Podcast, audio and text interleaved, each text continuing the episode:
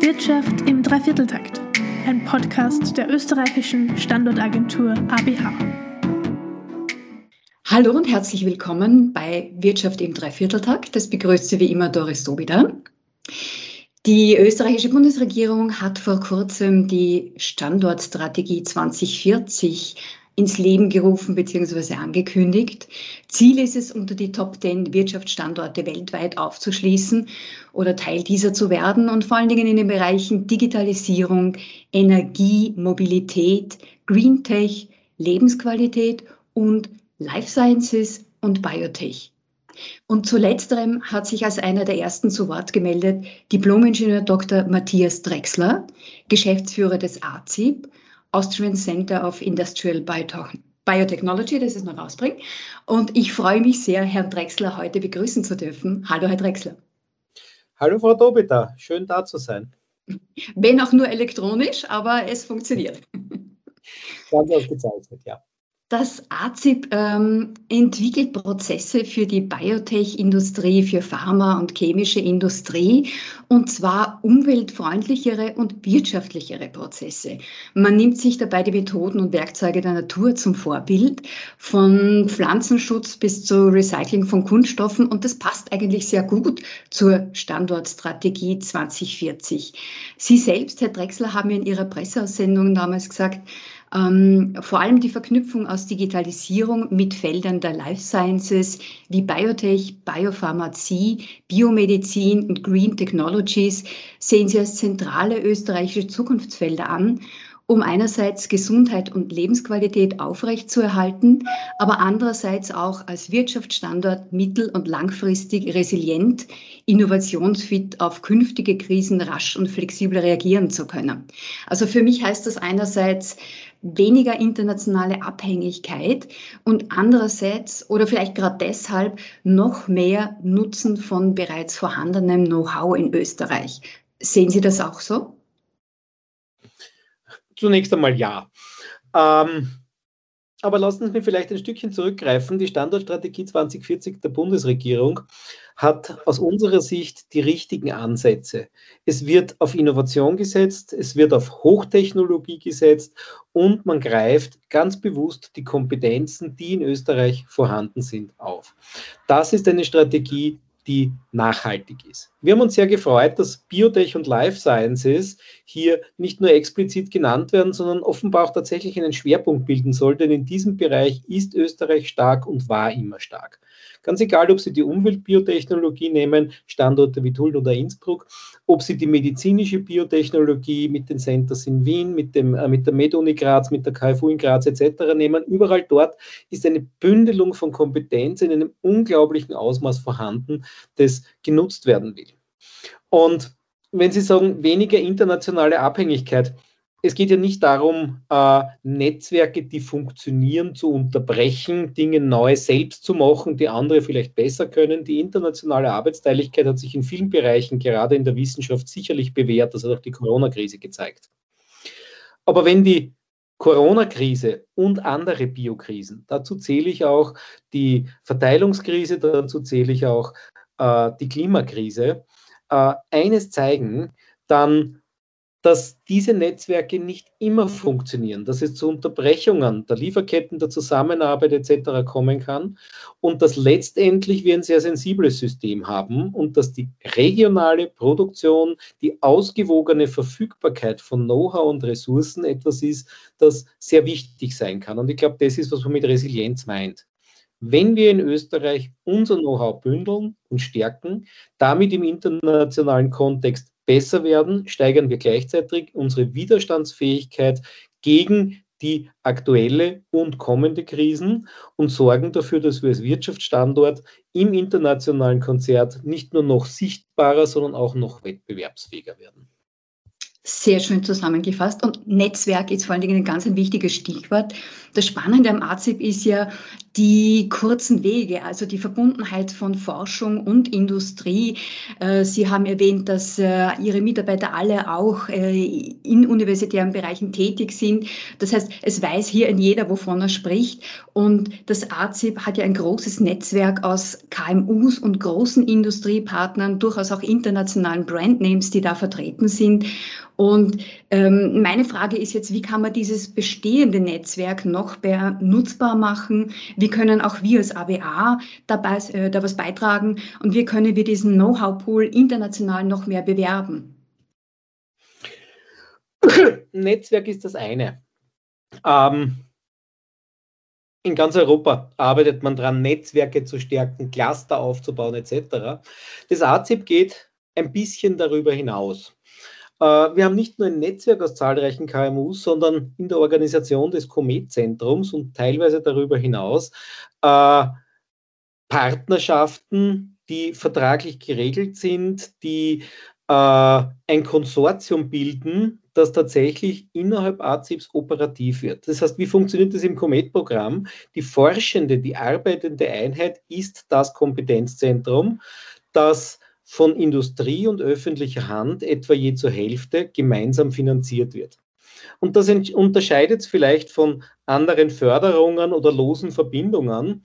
Man könnte sagen, innerhalb des Comet-Programms oder innerhalb des AZIP-Kerns äh, vergibt man nicht primär Förderungen, sondern man mobilisiert private Mittel. Wenn Sie sich vorstellen, in AZIP haben wir an die 60 Dissertanten, ähm, die derzeit an ihrem PhD-Arbeit arbeiten. Und die alle würden ihre Dissertation machen. Gäbe es AZIP in diesem Fall nicht, möglicherweise zu 100 Prozent auf öffentliche Kosten in FEF-Projekten und Ähnlichem. So werden 50 Prozent private Mittel für diese Kosten mobilisiert und es kommt zu einer echten Kooperation zwischen Universitäten und Industrie innerhalb äh, des AZIP. Wie kann man das nutzbar machen? Ja, das tun wir. Man baut das aus und ist operativ als Kompetenzzentrum tätig. Wir sind die Anlaufstelle und Plattform für eine Vielzahl von nationalen und internationalen Universitäten. Unsere Hauptpartner, die Technische Universität Graz, Universität für Bodenkultur, Universität Graz, Universität Innsbruck, aber auch wichtige Partner wie die Medizinische Universität Graz, die Universität Wien, die, Techno die Technische Universität Wien. Ähm, das alles, die alle haben Forschungsgruppen, die für die Industrie relevant sein können, die Innovations- Schmiedekette für Industrie sind. Und all die sind gleichzeitig zugänglich, wenn eine Firma mit ACIP in Kontakt ist. Anders als in Netzwerken gibt es nicht nur einen groben Rahmen, sondern wir als Mediator, als Technologie, nicht nur Entwicklung, sondern auch Transferorganisation schließen einen, Part, einen, einen Vertrag mit Industriepartnern und der Industriepartner hat über diesen Vertrag Zugang zu all diesen akademischen Gruppen, zu anderen Partnern unter einem Vertrag. Das heißt, Projekte werden sehr viel rascher abwickelbar, einfacher abwickelbar und wir haben natürlich die entsprechende Kompetenz, die geballte Kompetenz von zahlreichen nationalen und internationalen Universitäten quasi an der Hand. Wir agieren mit der Industrie auf Industrieniveau in Industriesprache, während wir gleichzeitig mit Universitäten und Akademia in akademischen Umfeld interagieren. Wir haben das genannt Industrial Research in Academic Environment und wir schaffen damit eine effiziente Übersetzungsfunktion. Vielleicht an der Stelle noch ganz kurz äh, zu Comet-Zentrum als Erklärung. Das ist ein FFG-Förderprogramm oder eine Förderschiene für den Aufbau von Kompetenzzentren. Also wie Sie gerade richtig gesagt haben, Herr Drexler, das ist alles sehr vertraglich geregelt. Darüber hinaus bietet das AZIP aber auch noch ähm, eine lose Verbindung, haben Sie es genannt, an den Forschungsmarktplatz, den ich auf Ihrer Website gefunden habe. Ähm, ist das ein additionelles Tool, äh, wo man noch Kontakte knüpfen kann und Technologien, Expertise und Projektkonzepte austauschen kann? Ähm, sogar ein bisschen darüber hinaus. Wir haben auch hier in diesem Bereich versucht, innovativ zu sein.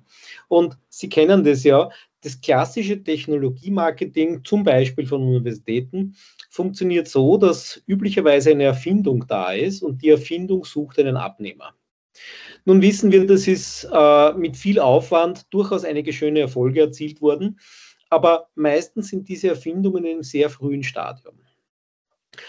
Ähm, was wir sagen ist, wir wollen noch einen Schritt weiter gehen. Wir vermarkten nicht nur Erfindungen, die zunächst einmal oft von der öffentlichen Hand finanziert wurden. Wir wollen unserem Public-Private Partnership-Modell entsprechend frühzeitig Firmen in Entwicklungen einbinden, und zwar bereits im Stadium der Projektidee oder des Projektentwurfs. Denn es ist oft so, dass in unserem Umfeld in AZIP bei unseren Partnerunis hochspannende Projektideen entstehen. Wir haben das jetzt bei Covid wieder erlebt, Ideen für äh, Testansätze, Ideen für Therapien, ähm, wo wir sagen, es macht keinen Sinn, da jetzt zwei, drei Jahre rein investieren, schauen, ob man ein Patent zusammenbringt, dann einen Abnehmer suchen. Wir suchen von vornherein Partner, die an solchen Projekten interessiert sind und diese kofinanzieren wollen. Und das ist eigentlich unser Forschungsmarktplatz, wo wir sagen, wir haben Projektvorschläge, wir haben sogenannte Technology Offers, wo wir sagen, da gibt es ein Konzept, da gibt es eine Idee, da gibt es Ansprechpartner. Wenn es in der Wirtschaft, in der Industrie Interesse an diesen Lösungen gibt, sind die eingeladen, mit uns ins Gespräch zu treten und zu überlegen, wie könnte man das realisieren. Und dazu muss man sagen, wir blicken immer ganz gespannt auf öffentliche Förderung, wie hoch ist die Förderquote. Äh, wenn man sich überlegt, wenn zwei Unternehmen gemeinsam einen Prozess entwickeln, dann kostet es jeden nur mehr die Hälfte. Wir könnten hier von einem Förderäquivalent von 50 Prozent sprechen. Wenn es drei sind, habe ich ein Förderäquivalent von 66 Prozent, ganz ohne öffentliche Förderung. Und das ist das, wo wir viel Erfahrung haben, Konsortien zu schmieden, zusammenzuführen, äh, Modalitäten zu entwickeln, wie man sich Rechte teilt, wie man sich Ergebnisse teilen kann und wie man Forschung gemeinsam betreiben kann. Forschungsmarktplatz, den wir hier mit Technology Offers betreiben, ist genauso ein Instrument, um hier die Innovation gemeinsam weiterzutreiben. Den Link zum Forschungsmarktplatz findet man natürlich wie immer auf unserer Infobox, wie auch die Adresse und noch weitere Hinweise zum AZIP. Ähm, das AZIP, haben wir eh schon gesagt, entwickelt Prozesse für die Biotech-Industrie, für die chemische Industrie und für die Pharmaindustrie. Ähm, die sogenannte weiße Biotechnologie ist in der breiten Öffentlichkeit oft nicht so bekannt, weil eben nur B2B, aber trotzdem eine ganz, ganz wichtige und ich denke auch eine, in der Österreich wirklich gut aufgestellt ist. Also wir haben ganz äh, großartige Anlagenbauer, die auch weltweit tätig sind, die auch in ihrem Netzwerk sind. Äh, können Sie uns da ein paar Beispiele geben, woran diese Firmen arbeiten? Also so Sie davon erzählen dürfen natürlich. Ich bin mir jetzt nicht ganz sicher, woran Sie denken, an welche Beispiele oder in welchem Bereich. Ähm, ja, ich denke mal, ähm, VTU oder, oder ähnliche Firmen, die eben für Pharmaindustrie Anlagen bauen, aber was quasi an der breiten Öffentlichkeit nicht bekannt ist, was sie eigentlich machen. Wir haben so eine Vielzahl von Unternehmen. Ich denke es mir spezialisiert sind und die der Öffentlichkeit viel zu wenig bekannt sind. Sie haben die VTU angesprochen, Auftragsfermentierer, die ständig an neuen Technologien mit uns und zum Teil ohne uns arbeiten. Wie können äh, biologische Medikamente, wie können Biologiker besser, effizienter, äh, rascher, umweltschonender produziert werden und das dann auch umsetzen. Aber es gibt auch Unternehmen wie unser Spin-off Innofor, das im Computer forscht an neuen Wirkstoffen äh, gegen Covid. Da werden Milliarden Substanzen gescreent, ob sie eine Wirkung entfalten könnten, entlang von strukturellen Parametern im Computer. Dadurch wird die Forschung extrem beschleunigt.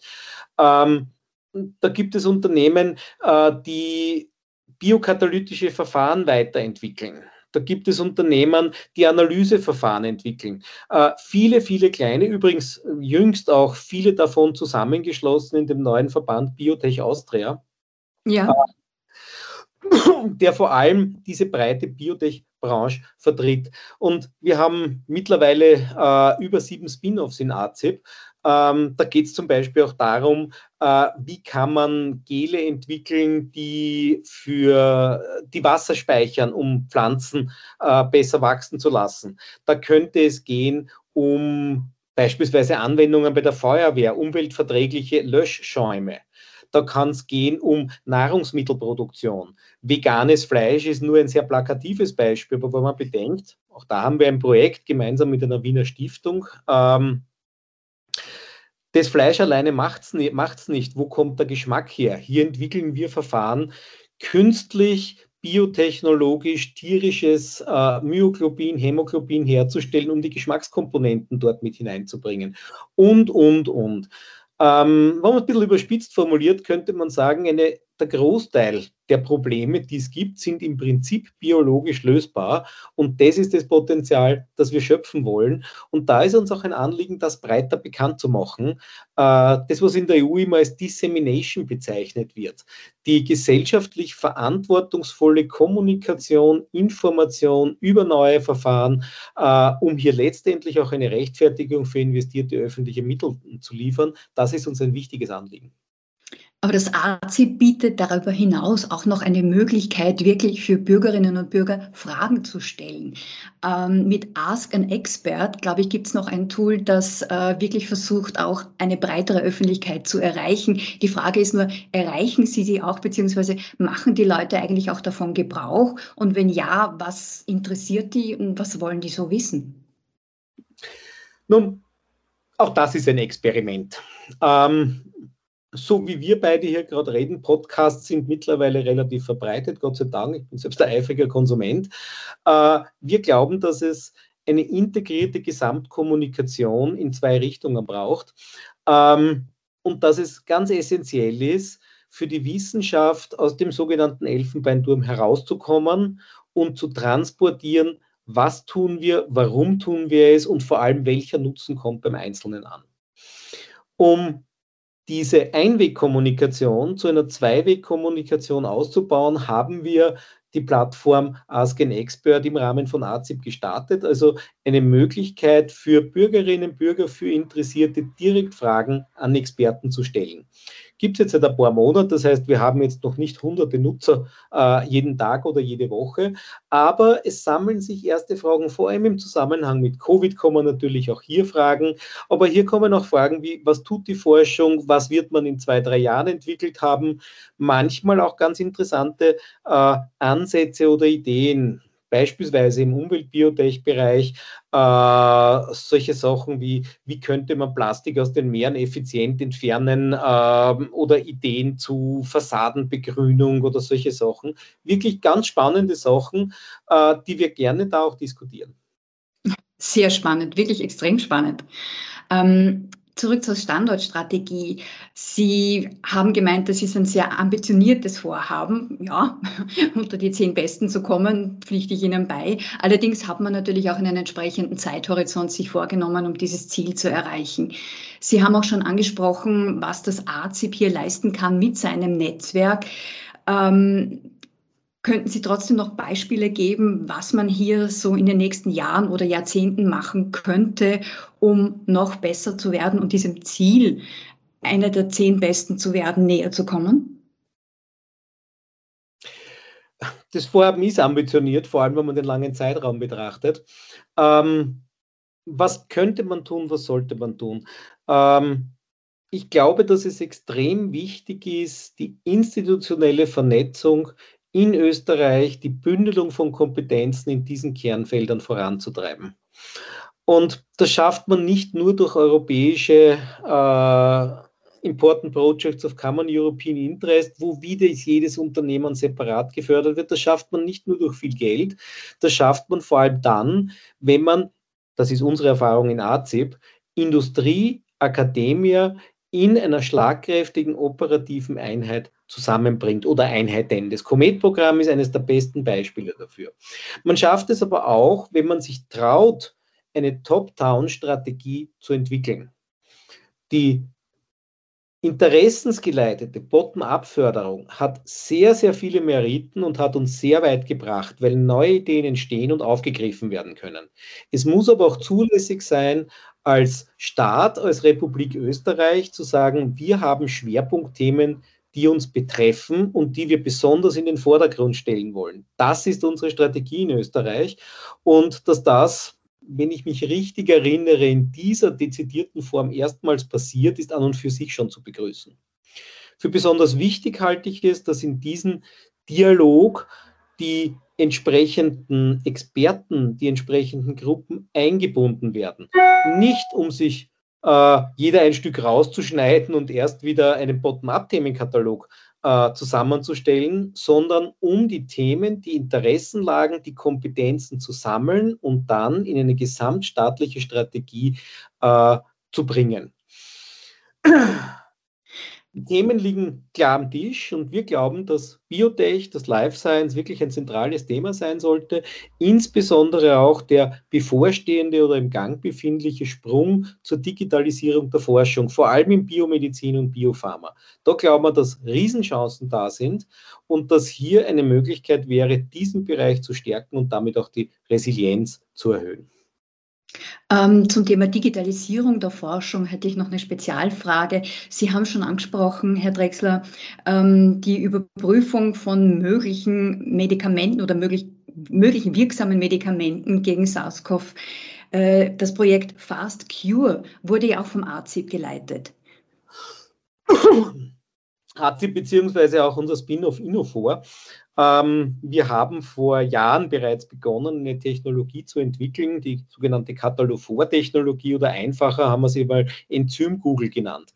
Die Möglichkeit, Strukturen wie zum Beispiel den berühmten ACE2-Rezeptor oder virale Strukturen im Computer darzustellen, zu modellieren und dann nachzuschauen, was bindet da dran, welche Wirkstoffe könnten hier funktionieren.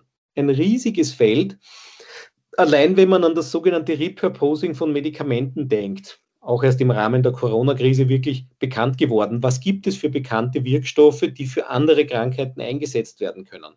Aber auch zur Aufklärung von völlig neuen Wirkmechanismen, indem man einfach schaut, was bindet wo, wie funktioniert es, wie geht es durch einen Pathway. Wenn man das alles im Computer modellieren kann, äh, beschleunigt man die Forschung, macht sie billiger und macht sie grüner. Wesentlich weniger Aufwand im äh, Labor, wesentlich weniger Aufwand an Chemikalien etc. FastCure, da ging es genau darum und in verschiedenen Bereichen äh, verfolgen wir das auch weiter. Ähm, ist genau der Punkt, dass man sagt, welche Wirkstoffe können bei SARS-CoV andocken? Was kann man hier einsetzen? Was für Möglichkeiten gibt es, biologische oder äh, klassische Small Molecules, um hier äh, letztendlich auch eine Therapie zu entwickeln. Und in diesem Konsortium haben wir auch mit der Google-Mutter Alphabet äh, zusammengearbeitet, werden das sicher auch fortsetzen, haben aber zuletzt auch äh, in der Strukturaufklärung zum Beispiel ein Vorhersagetool für neue Mutanten ähm, geschaffen, mit denen man sagen kann, welche Mutationen sind potenziell gefährlich, mit denen man ein Monitoring-System aufbauen könnte. Und das sind natürlich Sachen, die im europäischen Verbund mit Harvard zum Beispiel, mit Google, mit anderen Universitäten gemeinsam erforscht werden und äh, wo wir erwarten, dass sich diese Entwicklung wesentlich beschleunigen wird. Die digitale Forschung steht da noch am Anfang und Österreich hat ja die Chance, äh, zur Technologieführerschaft in diesem Exzellenzbereich aufzuschließen? Ähm, die, dieses Monitoring von Mutanten ähm, wird wahrscheinlich noch einen Zeitraum dauern, aber ich schätze, das wird aber dann weltweit eingesetzt. So gute Frage. Wir schaffen es noch nicht einmal in Österreich oder Europa, ein laufendes Monitoring aus Abwasser aufzubauen, was sehr wünschenswert wäre. Gab es jetzt erst einen Vorstoß der EU-Kommission. Ähm, aus zwei Gründen. Erstens könnte man laufend feststellen, welches Virenmaterial unterwegs ist, in welchen Regionen. Aber zweitens würden wir auch Daten für die Forschung gewinnen. Grundsätzlich ein Monitoring-System, bei dem man auftretende neue Sequenzen laufend europaweit sequenziert, in eine gemeinsame Datenbasis einspeist, auch von direkten Patientenproben, vorausgesetzt man hat die entsprechenden Rechenzentrumstrukturen, sichere Strukturen etc., die der Wissenschaft zur Verfügung zu stellen, zu analysieren, welche Potenziale in Richtung Impfstoffdurchbruch, welche Potenziale in Richtung auf etc. sind da vorhanden.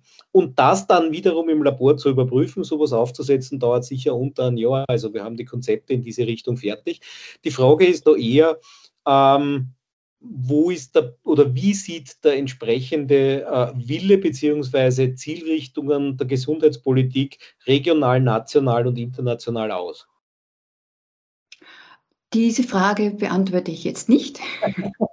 Ich glaube, dass da eine starke Evolution im Gang ist. Wie gesagt, äh, man darf eines nicht vergessen, die aktuelle Krise dauert jetzt gerade erst mal ein Jahr, auch wenn es uns alle wie ein Jahrzehnt vorkommt. Aber was Allerdings. Jahr bereits geleistet wurde von Seiten der Wissenschaft, von Seiten der Pharmaindustrie, der man zu Unrecht vorwirft, sie ist zu langsam. Noch nie in der Geschichte der Menschheit ist eine derartige äh, gemeinsame Kraftanstrengung innerhalb so kurzer Zeit je geleistet worden. Wir haben knapp ein Jahr nach der Pandemie nicht einen, nicht zwei, wir haben Dutzende Impfstoffe verfügbar. Wir haben neue Technologien verfügbar, die war jetzt vor ein paar Wochen eine Presseaussendung, regionalisierbar wären. Äh, man könnte äh, lokale Impfstoffcontainer mittlerweile bauen. Es ist mit dem mRNA-Impfstoff eine hohe Reaktionsfähigkeit vorhanden. Das alles sind gewaltige Leistungen. Und auch die werden für meine Begriffe zu wenig kommuniziert. Äh, ein gewisses Versagen letztendlich auch, äh, verzeihen Sie mir aber der Medien, in denen lieber spekuliert wird, ob AstraZeneca pleite geht und ob irgendjemand hier Nebenwirkungen haben könnte, anstatt einmal zu unterstreichen, wie viele Menschen hier gerettet werden können, welche Leistungen hier vollbracht werden. Da bin ich völlig bei Ihnen. Und ich denke auch, dass vielen Menschen gar nicht bewusst ist, wie lange es normalerweise dauert, ein Medikament zu entwickeln, wie viele Fehlschläge damit verbunden sind, was für Investitionen damit verbunden sind und dass das wirklich eine absolute Top-Leistung ist, dass wir dort sind, wo wir jetzt sind. Aber Während all das gemanagt worden ist, ist ein Thema ein bisschen untergegangen, das Sie auch schon angesprochen haben, nämlich die Klimakrise, die jetzt langsam wieder zum Vorschein kommt. Und ein Kernthema von AZIP ist ja schon auch ähm, eine umweltfreundlichere Produktion, eine nachhaltigere Produktion. Auch da hat das AZIP einiges zu bieten. Ja, wir sehen die Klimakrise als eine von den drei großen Biokrisen. Die andere ist derzeit die Corona- oder allgemein Epidemie-Pandemien-Krisen, die uns noch weiter beschäftigen werden. Und die dritte ist die äh, Verteilungskrise in der Welt, die ungleiche Verteilung von Ressourcen, von Wissen etc. Das alles sind für uns Biokrisen. Warum nennen wir es so? Äh, die reine Tatsache einer Temperaturerhöhung auf der Erde wäre an und für sich nicht sonderlich problematisch. Äh, es war schon wärmer, es war schon kälter, aber es hat Auswirkungen. Auswirkungen auf die Bioökonomie, auf unsere Umwelt, die letztendlich wieder uns betreffen und die Auswirkungen sind alle biologische. Wir meinen daher, ein bisschen flapsig vielleicht, wenn es eine biologische Krise ist, muss man auch stark an biologische Mittel zu deren Bekämpfung denken. Wir reden alle davon, wir brauchen mehr Strom, mehr Strom, mehr Strom, weniger CO2-Produktion. Aber was wir derzeit zu wenig beachten, ist zum Beispiel das Thema CO2-Fixierung. Wie kann ich neue Mechanismen finden, um CO2 zu verwerten? Die Ansätze zur Klimakrisenbekämpfung, die überall diskutiert werden, zielen ab auf Verzicht. Weniger Verbrauch, weniger Ressourcen, Einschränkung der Lebensqualität. Wir hoffen alle, dass das gelingt, hat aber in der Geschichte der Menschheit noch nie wirklich funktioniert. Wir glauben, es braucht neue innovative Verfahren, um nicht zu verzichten, sondern einen Gewinn für alle Beteiligten zu schaffen. Gelänge es uns, CO2 zu verwerten, gelänge es uns, äh, CO2 durch Mikroorganismen, daran arbeitet AZIP unter anderem, zu fixieren und in Biomasse zu verwandeln, dann würden wir uns einer echten Kreislaufwirtschaft annähern. Wenn man Fantasie haben möchte, äh, kann man sagen, was wäre, wenn wir breitflächig CO2-fixierende Mikroorganismen ausbringen, wenn wir damit die Wüste begrünen, wenn wir damit die Atmosphäre sättigen, was alles wäre dann möglich? Ähnlich beim Thema Plastik. Derzeit überwiegt noch immer die thermische Verwertung. Was können wir machen, um Plastik direkt wieder in Rohstoff zu überführen? Biologisch, nicht thermisch. Wie können wir die Ausgangsstoffe zurückgewinnen und in den Kreislauf wieder einspeisen, ohne neue Flächen äh, zu verbrauchen, ohne äh, neue Ressourcen zu verbrauchen und gleichzeitig neue wertvolle Rohstoffe herstellen. Das geht bis hin zu Verfahren, denen wir auch arbeiten, das Bio-Leaching. Wie können wir äh, Abraum halten, Erz halten? Wie können wir Batterien biologisch recyceln und die Wertstoffe zurückgewinnen? Das ist das, wo unserer Meinung nach viel mehr investiert gehört und dann müsste man die Klimakrise nicht nur als Klimakrise, sondern als Kreislaufchance begreifen und hier sehr umfassend ansetzen. Die Technologien und Möglichkeiten dazu gibt es oder sind im Entstehen. Das ist ein sehr, sehr breites Feld. Sie haben jetzt ganz viele äh, verschiedene Technologien angesprochen, die natürlich Synergien haben und letztendlich auch einen Mehrfachnutzen haben. Aber ich habe in Ihrem Pressetext noch ein spannendes Zitat gefunden, das ich gerne noch vorlesen möchte. Äh, Sie haben geschrieben, in den Biowissenschaften wird Österreich als ein Vorbild inter- und transdisziplinärer Forschung gesehen. Und das würde, glaube ich, diesen Ansatz auch sehr gut widerspiegeln, weil hier wirklich viele Gebiete zusammenarbeiten müssten oder müssen oder es eh schon tun. Ähm, aber trotzdem wollte ich Sie fragen, sehen Sie das so? Sehen wir uns in Österreich so oder werden wir auch weltweit so gesehen? Als Vorbild? Das hoffe ich doch. Österreich hat vielleicht einen Vorteil, äh, es ist klein, da sind die Wege mitunter kürzer. Aber wir sehen es im AZIP, die Zusammenarbeit zwischen Disziplinen, zwischen naturwissenschaftlichen Disziplinen an den Universitäten und zwischen Universitäten ist sehr gut ausgeprägt. Und um das Comet-Programm, das die Vernetzung zwischen Industrie und Akademie ganz explizit fördert, in Form von Kompetenzzentren, äh, von gemischten Projekten, institutionalisiert, beneiden uns im europäischen Ausland sehr viele Staaten. Da ist das sicher mit ein Modell. Hm, ich glaube, man muss das sogar noch weiter denken. Äh, etwas, das uns zunehmend ein Anliegen neben der Dissemination ist, ist auch die noch breitere vernetzte Begleitforschung. Hätte man, bevor man begonnen hat, mit Impfen breit in die Öffentlichkeit zu gehen, bereits äh, Technologieakzeptanzforschung mit eingebunden gehabt, hätte man Juristen eingebunden gehabt, die die Standards, die Regularien weiterentwickeln, wäre das systematisiert, diese Vernetzung, dann wäre man heute woanders. Das gilt nicht nur für Österreich, auch für Europa. In Österreich redet man sehr viel mehr miteinander, Gott sei Dank.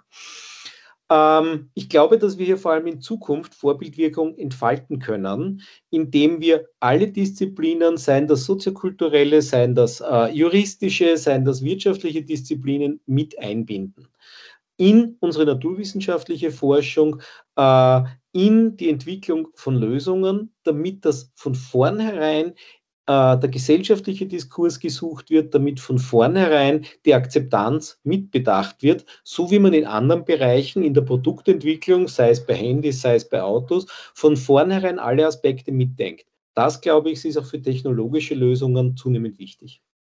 Sie haben auch noch einen anderen Punkt kritisch angesprochen, nämlich, dass es notwendig wäre, die Infrastruktur für Forschung und für die Industrie im Land noch zu schaffen bzw. auszubauen. Ich weiß aus eigener Erfahrung, äh, wenn wir Firmen ansiedeln von der ABA aus dem Life Science Bereich, sind die Laborflächen immer ein Bottleneck. Es wird zwar immer wieder gebaut, aber es ist einfach ständig zu wenig Laborfläche vorhanden. Und auch die Geräte, die man sich teilen kann mit den ähm, Shared Infrastructures, hat zwar das Vienna Biocenter jetzt äh, 16 Millionen wieder zugesprochen gekriegt für gemeinsame Forschung, Infrastruktur.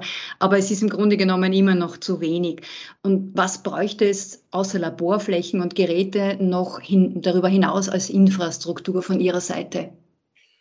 Also zu wenig ist es immer, das ist klar. Und es gibt da ganz fantastische Programme und Sie haben das Wiener Biocenter angesprochen. Das ist, glaube ich, ein Paradebeispiel, wie es funktionieren kann. Dort hat man frühzeitig in der Entstehung des Clusters Core Facilities geschaffen, die Geräte, die Verfahren, Methoden allen am Standort befindlichen Unternehmen, akademischen Einrichtungen etc. anbieten, eine hohe Kompetenz aufweisen und für eine Auslastung der Infrastruktur sorgen. Da haben wir in Österreich aus meiner Erfahrung noch immer Probleme. Es ist sei es durch äh, Förderregulationen, sei es durch Abrechnungsvorschriften, sei es durch viele andere Faktoren, immer noch leichter, ein Gerät ein zweites Mal zu kaufen, als es mit dem Nachbarn zu scheren. ähm, dazu macht man immer ganz gern Bauten. Sie haben angesprochen, Laborinfrastruktur. Ja, das ist ein Bottleneck. Auf der einen Seite fördern wir Ausgründungen, Spin-off, Startups etc. Auf der anderen Seite, die brauchen Fläche, die brauchen hochspezialisierte Fläche, gut eingerichtete Fläche. Wir brauchen Sicherheitslabore, wir brauchen äh, entsprechende äh, wissenschaftliche Infrastruktur, Geräte etc. Und da ist immer Luft nach oben. Was ich allerdings für besonders wichtig halte, ist hier, ähm, auch dafür zu sorgen, dass diese Infrastruktur auch entsprechend ausgelastet wird, dass es nicht zu Verdopplungen kommt, dass es nicht zu Vervielfachungen kommt und dass hier mehr zusammengearbeitet wird, damit diese Gelder effizient eingesetzt sind. Übrigens ein Bereich, in dem auch sicher noch Luft nach oben ist, weil ich angesprochen habe, die Digitalisierung, ist Rechenpower, Rechenzentren, äh, Großrechenanlagen, denkt man in erster Linie an eine Amazon Cloud, an eine äh, Google Alphabet etc. Das ist sicher eine sehr große Dimension. Es wurde aber auch schon auf europäischer Ebene angedacht.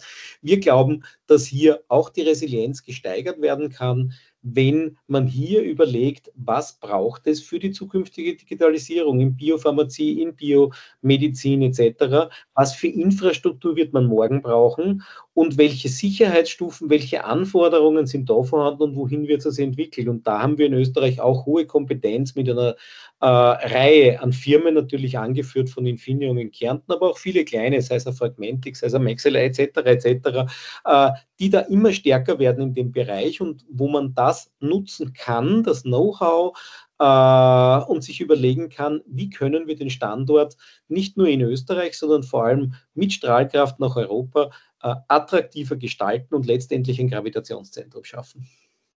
Da werden wir uns als ABA Mühe geben, das auch zu tun. Aber ich denke, das AZIP ist da immer eine gute Anlaufstelle und war es auch über die Jahre hinweg.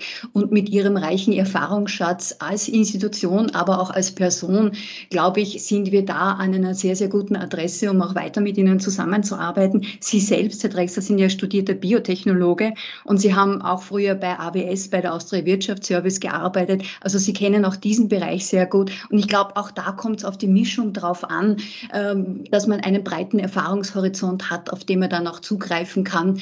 Und diesen Schatz, den dürfen wir hier über diesen Weg auch einer breiteren Öffentlichkeit zuteil werden lassen. Und ich bedanke mich ganz herzlich für das Gespräch. Danke auch fürs Zuhören und bis zum nächsten Mal. Vielen Dank.